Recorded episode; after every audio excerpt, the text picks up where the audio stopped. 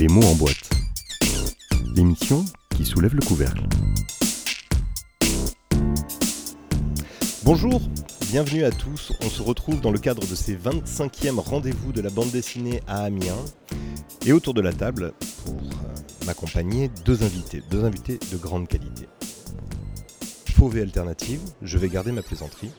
On ne parle pas de sa chevelure, mais bien de la récompense obtenue en 2017 à Angoulême. Elle est la fondatrice de la revue Biscotto, un mensuel qui a beaucoup grandi, une centaine de numéros. Bonjour, Julie Stebler. Bonjour. Et puis avec nous, Dorothée de Montfred, qui elle aussi a beaucoup pratiqué la presse. Alors on va parler de Mon Lapin Quotidien, dans lequel vous avez été beaucoup impliqué, et puis des petits philosophes dans Pomme d'Api, de votre travail dans Libération, ou d'une collaboration un peu plus brève avec Spirou.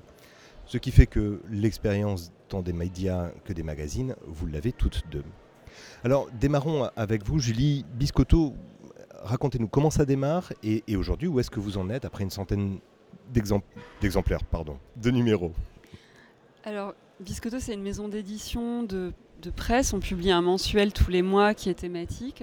C'est aussi une maison d'édition de livres et ça existe depuis 2013. Euh, ça naît d'une envie d'expérience collective en fait euh, d'étudiants. Moi, je suis étudiante en dernière année à l'AIR à ce moment-là. Avec des amis, on lance un journal en se disant dès le départ, ce sera une diffusion nationale. Euh, on tire le premier à 5000 exemplaires, ce qui était complètement dingue. Actuellement, on est à 1500. on a baissé nos, tirages. Mais euh, on était un peu foufou. Et on se dit, ok, on lance un journal tous les mois. Euh, si on en fait trois, ce sera déjà super. Et puis là, on, arrive, on sort le 96e. En janvier prochain, ce sera le centième. Et depuis 4 ans, on publie aussi des bandes dessinées, des livres illustrés et tout ça avec euh, l'envie toujours de montrer de la bande dessinée euh, indépendante pour les enfants, de défricher un peu aussi visuellement. Euh, on, a, on est une équipe de gens qui venons vraiment de, l'illustration. De... On n'a pas fait des master éditions, on vient de la création. Et donc avec des envies de montrer des, récits et, et, des dessins qui sont bah, qui font bouger un peu les lignes, pour le dire vite. Mais, mais ça, ça veut dire plein de trucs en fait. On aura peut-être l'occasion de développer un peu. On va essayer de les faire bouger un peu ces lignes. Dorothée, euh, une grande partie de vos ouvrages, de vos livres, a, été publiée aux éditions L'École des loisirs, amplement reconnue. Oui. Et puis, vous avez travaillé dans des romans jeunesse, dans des albums jeunesse, dans des BD jeunesse, euh, avec toujours un lien particulier aux animaux. Ai-je remarqué c'est un côté fabuliste que vous entretenez, une relation spécifique avec euh, Ésope, Jean de La Fontaine, que sais-je? Euh, Je ne me le suis pas formulé comme ça, mais je pense qu'au départ, j'ai surtout un goût pour euh, dessiner des animaux, parce que ça me donne une certaine liberté par rapport à la réalité. voilà, il y a un décalage qui est assez drôle et que j'aime du point de vue graphique.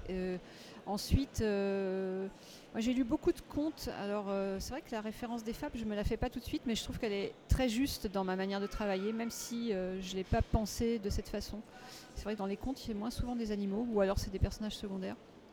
Euh, je pense que je me rends compte de la qualité des fables et de l'intérêt de, cette littérature plus aujourd'hui, et c'est plus aujourd'hui que j'ai envie consciemment d'aller dans ce sens-là, en fait. Voilà.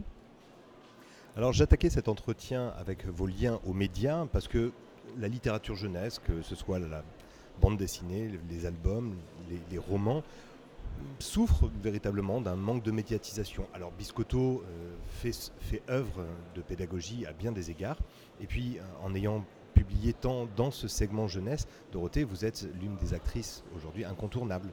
Euh, on pense à Toutou qui est largement exposé ici et qui a une très jolie place à Amiens. Cette ce manque d'intérêt, vous avez des, idées, des, raisons qui justifient le fait que les médias, alors je ne parle pas d'actualité aujourd'hui, mais que les médias se, détachent, se détournent peut-être? Bah, je pense que dans un premier temps, euh, le, problème, c'est que euh, souvent la presse fonctionne avec des thèmes qui sont des thèmes d'actualité ou des, idées euh, partagées par, par, beaucoup. Et si les livres jeunesse auxquels ils sont confrontés ne sont pas raccrochables à un thème comme ça, une actualité ou à une idée euh, en cours euh, dans, une époque, ils ont beaucoup de mal à rentrer dedans. C'est-à-dire qu'ils regardent ça un peu de manière extérieure. Moi, je vois récemment, j'ai fait un livre qui s'appelle Docteur Popov. Il se trouve que c'est sorti en plein coronavirus. C'était pas du tout calculé de ma part, je l'ai fait avant. Et pour la première fois, j'ai eu un article dans Télérama. Pour la première fois de ma vie, quoi. Donc, génial, mais vraiment, c'était, j'ai pas fait exprès, quoi. Donc, tant mieux pour moi. Mais euh, je pense que c'est assez symptomatique de la manière dont les, dont les médias euh, abordent cette littérature. Et en fait, il y a beaucoup de choses qui passent inaperçues, malheureusement, euh, parce qu'il y a peut-être pas suffisamment de d'émissions dédiées qui iraient au-delà de ce pur regard journalistique. Et pourtant, on a vu que la petite librairie tentée par François Bunel n'a pas eu un, un grand écho auprès du public. Je pense qu'on s'intéresse peut-être pas aux enfants aussi depuis si longtemps, si on remonte à l'histoire de la littérature jeunesse, et on peut parler de littérature effectivement. On commence à avoir des albums, enfin des maisons d'édition qui ont une production vraiment intéressante, bah, l'école des loisirs dans les années 70 ou... Euh, mais c'est assez récent en fait comme, euh, comme phénomène d'intérêt de se dire euh, on va pas faire juste de la littérature morale, euh, moraliste, euh, les littératures de l'imaginaire de manière générale aussi. La science-fiction, euh, le fantastique sont assez peu dignes d'intérêt entre guillemets et peut-être et je pense que le monde de la jeunesse mais dans son ensemble, l'intérêt qu'on porte aux enfants en tant qu'êtres humains pensant et, réfléchissant au monde qui les entoure, finalement, c'est pas si vieux en fait sur l'échelle de l'histoire de notre société. En tout cas, alors euh, voilà, on, tente, euh, nous, modestement, euh, d'apporter une petite pierre à l'édifice de, de, ça, mais c'est vrai que c'est compliqué et il y a peu de place médiatiquement. Alors modestement, mais avec brio, parce que Biscotto est quand même une magnifique revue je suis vraiment absolument d'accord avec, euh, ce que tu dis et j'ajouterais même que je pense que c'est même un, problème de rapport euh, des gens avec leur enfance.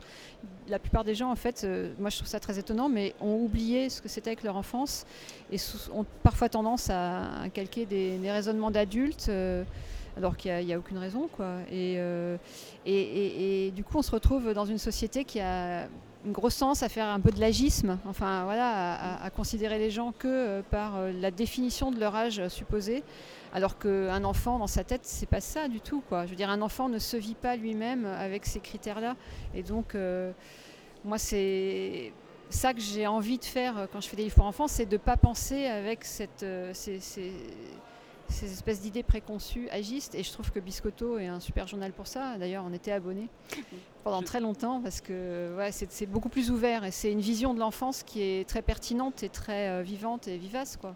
Vous racontiez d'ailleurs tout à l'heure que enfant, vous lisiez ce fameux illustré dont vous sentiez bien que des choses vous échappaient à la lecture.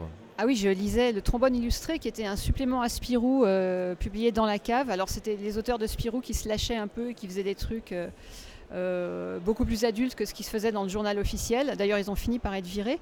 Mais en tout cas, il, a existé un recueil de, ce journal que mes parents avaient et je, dévorais ce truc en comprenant vraiment pas tout. Il y avait Bretéché, Gottlieb, des gens comme ça. Moi, j'avais pas du tout l'âge de le lire, mais je sentais, je sentais que c'était intéressant et je sentais que je comprendrais plus tard. Et je trouve que c'est très important que les enfants soient confrontés à des choses comme ça, qui les dépassent un peu, qui soient pas calibrés pour eux et qui leur, qui leur euh, euh, leur donnent l'envie en fait d'autre chose, qui leur donnent envie d'être curieux et de se confronter à de l'altérité. quoi. Alors, ce sera l'importance. Pardon, Pour rendre à César, euh, Biscotto, c'est pas le premier journal euh, jeunesse indépendant. Il y a eu. Euh, nous, on a été, nous, petites, Catherine et moi, on lisait euh, Gros Dada, Capsule Cosmique, donc, que Dorothée connaît très bien. Et, et, en fait, oui, voilà, il y a une filiation et il y a des expériences depuis des, des, années. On est on s'inscrit dans, ouais, dans quelque chose d'assez vaste hein, malgré tout. Il ne s'agit pas de dire qu'il n'y a rien euh, médiatiquement euh, qui parle de l'enfance, c'est pas ça. Non, bien sûr, et nous restons selon la formule de Pascal des nains juchés sur des épaules de géants. Mais je vais rebondir sur cette idée d'interroger et de solliciter les enfants. Alors Biscotto est mis à l'honneur à Amiens, euh, les toutous également. D'où l'importance pour vous de pouvoir enfin revenir après cette année chahuté, disons, de revenir au contact du public, que ce soit pour euh, l'autrice, que ce soit pour euh, la fondatrice de la revue Sortir de chez soi, oui, ça c'est quand même un truc important parce que moi j'avoue que la période où on était euh, cloîtré dans l'appartement en famille avec l'école à la maison, moi j'ai pas vécu ça, ça très bien. Donc, euh, Peu d'entre ouais, nous. c'est- agréable. Ouais, C'est sûr que c'est agréable. Je pense que personne dirait le contraire. Ça fait, nous, ça fait un an et demi là qu'on est- qu'on n'a pas été en, en festival c'est super. On est c'est très heureuse. C'est également important pour reprendre euh, une température de ce que l'on a envie désormais d'offrir aux enfants. Vous parliez d'albums formatés ou de littérature contrainte. Euh, on, on retrouve des sources d'inspiration ou des, des projets éditoriaux au contact du public. Je pense que les sources d'inspiration, elles sont partout. Vraiment, euh, on on peut pas dire euh, j'ai de l'inspiration euh, davantage quand je vois des enfants. Ça peut arriver. Ça peut arriver aussi en allant voir un film pas du tout pour enfants. Ça peut arriver en marchant dans la rue. Ça peut arriver en, je sais pas, en nageant dans la mer. tout est source d'inspiration. Ce qui, ce qui manque, enfin, ce qui tarit les sources d'inspiration, je pense, c'est justement d'être que chez soi, en référence à- enfin, sans référence à de l'altérité, quoi. Euh, là, évidemment, on finit par tourner en boucle si on si on n'est que dans son atelier à lire que des livres jeunesse et à parler que aux mêmes personnes. Ça, c'est un problème. Moi, je suis assez d'accord. euh, Quand on travaille dans la littérature jeunesse, on ne lit pas que des choses euh, pour la jeunesse. Et c'est d'ailleurs super important. Et je pense que. Mais ça rejoint ce que tu disais, Dorothée, tout à l'heure, sur le, le fait de lire, même quand on est enfant, des choses qui ne s'adressent pas forcément à nous, mais qui vont euh, susciter un intérêt à un, moment donné. Et on poursuit ça quand on est adulte. En fait, ce ne sont pas des mondes clos euh, et hermétiques, euh, heureusement. S'ouvrir à l'altérité, on va garder cette formule. Dorothée, l'an dernier, vous aviez de hautes responsabilités à l'occasion du Festival international de la bande dessinée d'Angoulême, qu'on évoque ici avec beaucoup de prudence et en parlant très bas. Vous évoquiez la possibilité de faire évoluer les mentalités. Dans quel contexte s'inscrivait cette phrase et, quelle mentalité faut-il faire évoluer? Alors, au Festival d'Angoulême, moi, j'y ai d'abord participé pendant deux ou trois ans, je ne sais plus, euh, en étant dans le comité de sélection euh, jeunesse. Donc, euh, c'est comme ça que j'ai fait connaissance avec ce festival. Et c'était vraiment une expérience géniale parce que on a vraiment fait un travail collectif. Enfin, dans, je sais pas, le meilleur qu'on puisse faire euh, en équipe comme ça. Donc pour moi, c'était une expérience vraiment fondatrice. Et euh, il y a quelque chose qui me tenait à cœur, moi, quand je faisais ça, c'était euh, de dire on a un, jury pour les adultes qui est un jury professionnel. Et pour les enfants, c'est juste des enfants qui vont choisir le gagnant. Et en plus, le prix n'est même pas remis le même, jour, donc ça passe complètement inaperçu. Donc moi, j'ai milité pendant tout le temps où j'étais dans ce comité de sélection pour qu'on fasse un jury soit pris au sérieux autant que le jury adulte. Il ne s'agit pas de trouver que les enfants ne jugeaient pas bien les livres. Moi, ce que je veux, c'est que le prix soit pris au sérieux. Il se trouve que dans le monde dans lequel on est, pour que le prix soit pris au sérieux, il faut qu'on ait un jury professionnel. Après, l'étape d'après, ce serait que le prix soit remis euh, euh, en même temps que les autres prix. Bon, pour l'instant, c'est pas encore le cas. Mais donc, suite à mon- comment dire, mon lobbying près du festival, euh, a été créé ce grand jury jeunesse spécifique euh, que j'ai présidé pour la première fois, donc enfin pour euh, la première année où il existait l'année dernière. Et c'était vraiment aussi quelque chose de, super bien. J'espère que la presse se rendra compte qu'il y a quelque chose qui se passe là, parce que vraiment, c'est des, ex- des expériences concrètement enrichissantes. et je pense que le prix est très solide grâce à ça. Euh, voilà, tout comme euh, je trouve qu'il faut que les comités de sélection euh, se renouvellent régulièrement, les jurys se renouvellent, sinon on est dans l'entre-soi tout le temps. Il faut que ce soit pris au sérieux, il faut que ce soit mis au même niveau que les jurys adultes. Il n'y a aucune raison de faire des différences. Dans le travail de Biscotto, la ligne éditoriale, comment est-ce que vous l'avez définie avec le temps? Comment est-ce qu'elle s'est affinée? C'est pas évident de définir. Enfin, on, on décide pas un jour d'une ligne éditoriale. Je crois que nous, on a beaucoup tâtonné, comme euh, on a appris en faisant, et que elle se dessine euh, avec et malgré nous euh, de d'elle-même. Je dirais que si je tente une définition, on a toujours eu à cœur de, de faire un journal antisexiste, antiraciste. Ça, c'est super important en fait, parce que ça ça dit, alors, ça dit quelque chose. Peut-être aujourd'hui, la plupart euh, de la presse se dirait féministe. En fait, Euh, on, aurait du mal à dire qu'on n'est on n'est pas féministe. Mais, euh, mais au moment où on crée Biscotto, c'est pas aussi vrai. Et donc là, on a une attention particulière aux représentations des personnages, notamment. Pas forcément à la parité au sens strict. On, on compte pas chaque mois est-ce qu'il y a plus d'autrices, d'auteurs. Donc il y a ça. Euh, Il y a une. c'est important pour nous le récit, l'histoire, le scénario. on ne peut pas juste avoir des belles images. Moi je, moi, je suis hyper sensible aux histoires qu'on raconte. Ça suffit pas que ce soit à la mode visuellement. Euh, je, le dis parce que c'est important. Euh, c'est important que ça s'adresse vraiment aux enfants aussi, que c'est pas un, journal qui fait plaisir aux parents, mais il faut que ça, il faut que les enfants aient plaisir à lire. Ça ne veut pas dire qu'il y a parfois pas des choses qui peuvent paraître un peu complexes à aborder parce qu'on n'a pas l'habitude de les voir, euh, complexes au sens graphique, hein, des dessins bah, qui sont hyper bizarres, mais au final dans l'ensemble d'un journal, on peut se permettre d'avoir des choses un peu bizarroïdes euh, qui sont vraiment étonnantes graphiquement ou dans le scénario, quand à côté on a des choses un petit peu plus classiques dans le ton ou dans la forme graphique. Et donc c'est un mélange, c'est un dosage comme ça. Euh, voilà, c'est un côté un peu alchimiste. C'est pas évident de définir une ligne éditoriale. Il y a un truc dont on n'a pas parlé à propos de Biscotto qui est peut-être important, c'est de dire que c'est un journal sur papier journal. Oui, c'est ah vrai. c'est ça, c'était révolutionnaire quand même. C'est vrai, et que c'était un, enfin, révolutionnaire. Bah, est-ce que quelqu'un d'autre a déjà fait ça pour la jeunesse? Je crois pas, mais en France en tout cas non. Et c'est vrai que c'est un très grand format. On avait, alors ça, ça c'est une envie de je pense parce qu'on est au départ euh, nous-mêmes euh, enfin, dessinatrices. Et donc c'était la possibilité d'exploiter des grands formats, parce qu'en fait l'édition de livres, il y a des très grands livres, mais c'est assez rare. En général, on ne dépasse pas un certain format. Donc là, nous, Biscotto, c'est un tabloïd, donc c'est très grand. Quand on ouvre des pages, c'est très grand. Les enfants, ils sont affalés dessus. C'est rigolo. Mais il y, a le côté rigolo pour les enfants d'avoir un journal comme les parents, mais il y a aussi le côté euh, satisfaisant en tant qu'auteur ou autrice de voir, euh, de pouvoir exploiter des grandes pages. D'avoir de l'espace. Oui. Tout simplement. Ça prend les enfants au sérieux? Peut-être. Ouais, ouais. Ça les réduit pas dans un, dans un cadre étriqué? Un enfant n'est pas un demi-adulte, selon l'expression consacrée. Alors parlons un peu d'économie, parce que on ne peut pas se lancer dans la création d'un magazine, euh, d'une revue, pardon, sans avoir euh, quelques, notions de ce que peut être le marché. La bande dessinée en France, les chiffres ont, été euh, fournis récemment 519 millions d'euros de ventes, 53 millions d'exemplaires. tout cela est en croissance, en très belle croissance. la bande dessinée est malgré tout tirée fondamentalement par des ventes comme celle d'Astérix.